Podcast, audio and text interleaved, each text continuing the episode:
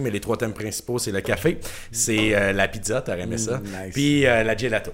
Ok, cool. Fait que euh, c'est ça. Puis juste, juste, juste, juste les endroits pour le café, c'est l'équivalent de 11 terrains de football qu'on doit, visiter. Fait que demande-moi pas qu'est-ce qui s'est passé pour la gelato ou pour la pizza. On n'a jamais eu le temps de faire ça. C'était vraiment, vraiment gigantesque.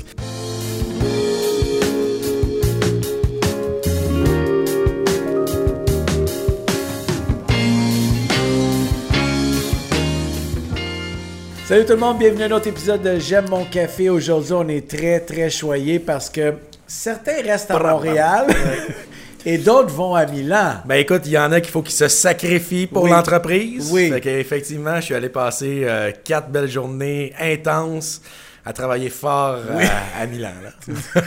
Fait que t'es allé au host à Milan. Oui, absolument. J'étais allé, euh, c'est, une super exposition. Le Host Milano, ça se fait à tous les deux ans. Mm-hmm. C'est euh, la plus grosse euh, foire commerciale dans la gastronomie au monde. Ok.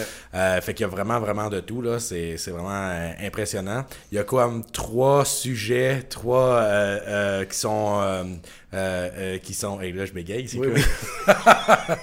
non, mais il y a, y y vraiment trois thèmes principaux. Puis il y a plein d'autres choses là, dans la gastronomie, mais les trois thèmes principaux, c'est le café, c'est euh, la pizza, t'aurais aimé ça, nice. puis euh, la gelato.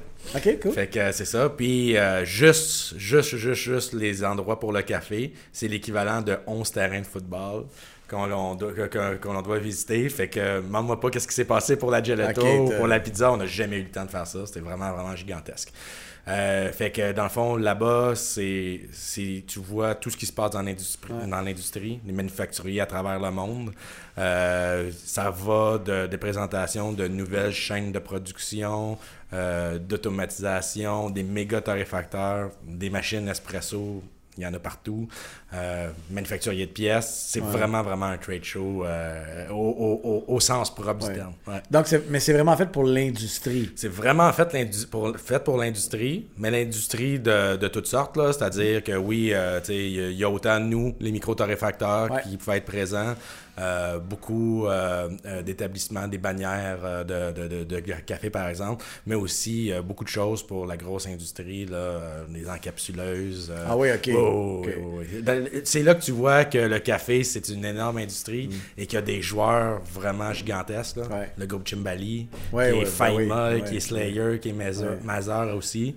Fait que, euh, fait que c'est ça. Ouais. Des conférences, des ateliers? Oui, euh, un petit peu moins qu'à Boston. Ouais. C'est v- comme je te dis, c'est plus commercial. C'est plus sur euh, justement la présentation d'innovation de nouveaux produits. Mhm. Euh, mais oui, quelques-unes. Une qui est intéressante justement par, qui est faite par le groupe Chimbali, qui était vraiment sur l'histoire de l'économie du café. Ah. Il y avait des compétitions de latte art également. Ouais. Plusieurs choses comme ça. Il y avait le musée du moulin. Le musée du moulin. Ouais, dans le kiosque de Connell, qui est une, une gamme de moulins. Ouais. Euh, il y avait des moulins qui dataient de- du début du euh, 20e siècle. Tu vois, il y a un peu toute ouais. l'évolution. Vraiment, vraiment des. Il y avait il y en a qui étaient des œuvres d'art. Tu vois, les matériaux que tu as utilisés à Ah l'époque. ben ouais. Tu sais, fait que. fait oui. Ah ouais. Fait beaucoup. que on avait des moulins dans les années 40. On avait des moulins On dans les années ça, 20, hein? 30, 40, Ah hein? mécaniques, euh, vraiment, mais tout en verre, euh, Ah, en wow. argent, euh, vraiment de- des belles pièces là, qui étaient là. Tu vois que ça s'est beaucoup sophistiqué, mais le travail d'artisan, il était là beaucoup là, à, l'époque. C'est vraiment cool. Ouais. Qui dit Milan dit Rocket. Ouais, ouais, ouais, Euh, Puis j'imagine euh, pas mal de nouveautés. Ouais, ouais, beaucoup Côté de nouveautés. Tu sais, dans le. En général, dans, dans le salon, moi, ce qu'il y avait deux choses que. que tu sais, il y avait comme deux thèmes généraux. Euh, un, l'innovation, beaucoup Mm. d'automatisation, mais beaucoup, beaucoup le design. Ouais. Les machines espresso, c'est devenu des œuvres d'art. Je t'en parlerai de quelques autres. Ouais. Euh, c'est- vraiment le, le- rendu la pièce maîtresse dans un coffee shop. Ouais. Euh, Rocket euh, en fait pas exception. Il garde le côté très classique, mais il est arrivé avec des nouveautés. Euh, dans mes coups de cœur, ben, d'un, dans les, les modèles domestiques, Ouais. ce qui va s'en venir pour la prochaine année, prochaine année qu'on va on devra recevoir au printemps, nous. Euh, donc, euh, les Rocket Appartamento, euh, juste des changements de couleur. On va avoir des, des modèles tout en noir avec les ronds cuivrés. Ça, c'était très beau. Dans les modèles commerciaux, dans le modèle résidentiel, mais très haut de gamme, Oui. la euh, R9 One, Oui. qui est comme le modèle le plus haut de gamme où est-ce qu'il y a des régulateurs de pression dessus, donc différentes programmations qu'on peut avoir. ils vont tenter de commercialiser un modèle fait presque tout en bois, qui est ah, vraiment, vraiment, vraiment beau. Euh, ça reste un prototypage là, qui était là, mais c'est quelque chose qu'ils veulent euh, commercialiser probablement cette année. Puis dans le commercial, il y a deux belles nouveautés. La, R, la, la, R9, qui est le modèle, multichaudière de, euh, haut de gamme de Rocket. maintenant, on va aussi avoir euh, des contrôles de pression sur chaque groupe infuseur, ah. changer un peu les designs. Avec des groupes saturés qui sont un peu sortis de la machine, mhm. qui sont vraiment beaux. Euh, puis la grosse nouveauté, c'est d'avoir euh, des groupes infuseurs, donc la machine qui est sous le comptoir et les groupes infuseurs qui sortent du comptoir. Ça aussi, là, on devrait pouvoir voir ça en Amérique du Nord d'ici la fin de 2020. fait que, donc vraiment avoir l'esprit d'un bar à café, un peu comme des fûts de bière, dans le fond. Dans, le barista devient vraiment un barman. Hein, fait que c'était vraiment, vraiment une belle machine. Un peu plus accessible que des modèles qu'on connaît déjà, euh, qui, sont, euh, qui, qui, sont déjà sur le marché. Mhm. Donc, un, petit peu moins cher, ça devrait être... Euh, ça va être très intéressant. C'est le trend de plus en plus, hein? Oui, oui, de plus en plus. Puis on le voyait pour, pour même la machine automatique, de pouvoir sortir ça du comptoir, d'avoir des espaces très épurés, moins massifs. Vraiment bien. OK, tu as parlé machine espresso design.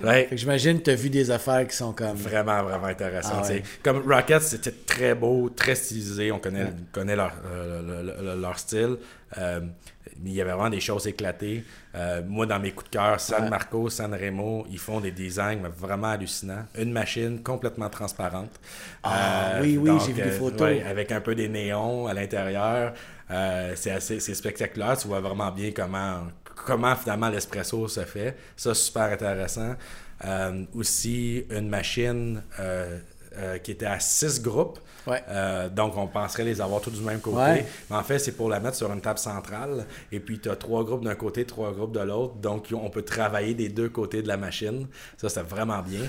Euh, du côté de, de, de, de, San Remo, on a, euh, il y avait une machine toute faite en, en camouflage, un peu ah, militaire, vraiment. Puis un peu partout, là, il y en a beaucoup avec des illustrations, des couleurs, tu sais, là, t'es vraiment dans les roses pétants, euh, les, les, violets, les jaunes. c'est vraiment éclaté, là, au point de vue du design. Puis, côté moulin? Oui. côté moulin, étrangement, on voit beaucoup, beaucoup de classiques. Il euh, n'y euh, a pas tant d'innovation, à l'exception d'une entreprise qu'on a rencontrée, c'est Ado. Euh, super intéressant parce que quand on leur parle, euh, ils nous parlent des manufacturiers de machines espresso pour eux, euh, se spécialisent pour chauffer de l'eau, dans le fond. Puis eux autres travaillent beaucoup en fonction euh, de justement d'essayer d'extraire le meilleur café. On sait que le moulin, c'est probablement la partie d'équipement la plus importante quand on veut faire de l'espresso, mhm. d'avoir un bon moulin. Donc, beaucoup d'innovation. c'est à dos, magnifique moulin, très performant. et chaque modèle est disponible avec un choix de six lames différentes ou meule euh, conique. Là, dans, ah, Fait qu'on peut aller chercher quelque chose d'efficace et ah. rapide. On peut aller chercher une, une, euh, mouture extrêmement précise. Euh, donc, tout dépendamment du montant qu'on veut investir. et ils ont un système super intéressant aussi. Donc, quand le café se moue, bon, les, les lames tournent dans un sens. Leur brevet, dans le fond, pour eux, c'est qu'à la fin de la mouture, il y a un dernier tour qui se fait, mais dans le sens inverse. Puis ça permet de nettoyer complètement les lames, puis tu mets 18 grammes dans ben ton moulin, il s'en sort 18 grammes, donc on n'a jamais de vieux café dans, qui va rester dans, le moulin. Euh, donc, puis vraiment, au point de vue des designs, il y a un moulin qui est un peu incliné avec toute une structure de bois. C'est vraiment très, très bien. Euh, Ça, c'est du côté Ciado, right? Côté Ciado, effectivement. Euh, je, sais qu'on s'en va dans l'automatisation hein, mm-hmm. euh, de plus en plus, mais c'est pas nécessairement une chose qui est négative. Non. Euh, mais des solutions, par exemple, comme les solutions bureau, j'imagine ça doit être pertinent. Ben oui, tout à fait. Puis l'automatisation, tu peux l'avoir un, ailleurs aussi que dans le bureau. le café, les gens boivent de plus en plus des bons cafés, recherchent un bon café un peu partout. Mm-hmm. puis une machine espresso manuelle, c'est bien, mais il mm-hmm. faut quand même se pratiquer avoir, euh, euh, de comprendre un peu comment ça fonctionne. Euh, donc, il y a beaucoup, beaucoup de, d'automatisation qui se font autant pour la restauration, pour être capable d'arriver à un bon café, mais beaucoup, beaucoup pour les solutions bureau. Mm. On est loin de la machine qui fait, qui a des saveurs, avec qui n'est pas vraiment du café à l'intérieur, puis tout ça. Il y a une compagnie qui est vraiment, qui j'ai trouvé vraiment intéressante, qui est Scanomat.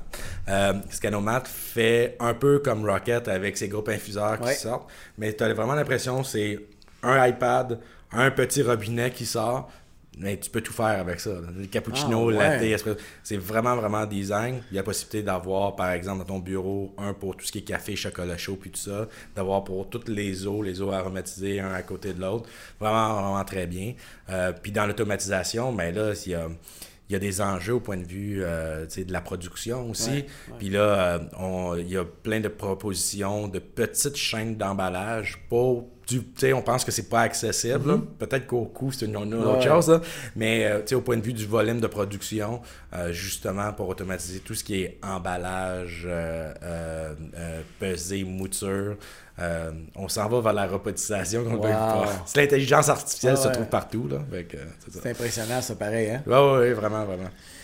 Dernier point, mais non le moindre, euh, les changements climatiques, les entreprises sont sensibles, mm-hmm. on cherche à faire euh, des actions plus éco-environnementales. Fait que as-tu comme senti une mouvance vers. Surtout, on parle de, l'emballage. C'est un peu. Oui, c'est surtout l'emballage. Il y, a, y a beaucoup euh, de courant plus nord-américain au point de vue du sourcing du café, des choses comme ça. Là-bas, l'innovation qui se retrouve pour l'éco-responsabilité, c'est davantage des solutions d'emballage. Mm. Euh, en Europe, les lois euh, sur les emballages à usage unique sont déjà passées. Au Canada, c'est un peu un, projet de loi en ce moment. Mm-hmm. donc, il y a déjà des solutions qui, sont, qui sont présentées beaucoup, beaucoup pour euh, les COP. On pense que c'est un petit marché, mais pas encore. Là. Il y a des, solutions au point de vue du recyclage, puis tout ça. Euh, et il y a certains manufacturiers qui commencent à proposer, bon, le défi pour l'emballage d'un café, c'est d'avoir des barrières suffisantes pour euh, l'oxygène et mm. l'humidité. malheureusement, il n'y a pas en ce moment, en tout cas, de disponible une lamination, une, matière qui peut faire, qui peut avoir plusieurs rôles, c'est-à-dire de, de sceller, d'avoir des barrières, puis tout ça.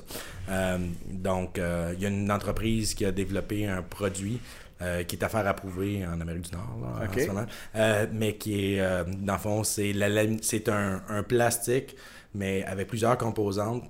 Et, c'est fait de trois laminations du même plastique ah. et qui permettrait à ce moment-là de pouvoir le rentrer dans un cycle de recyclage.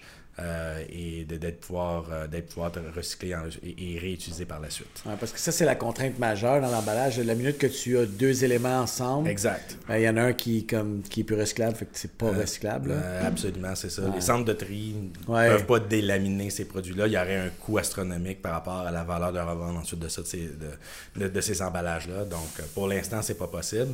Mais c'est une solution qui semble démarrer en mm-hmm. Europe. On va voir mm-hmm. si ça s'en ici. Vraiment cool, Laurent. Donc, euh, ben, je te laisse te reposer pour deux ans. Écoute, il n'y a aucun problème. S'il y a un autre show que tu veux que j'aille voir, il n'y a pas de problème. Mais, moi, c'est en avion maintenant. oui, oui. tu te sacrifies pour la cause. Je me sacrifie pour la cause. merci, Laurent. Ça fait plaisir.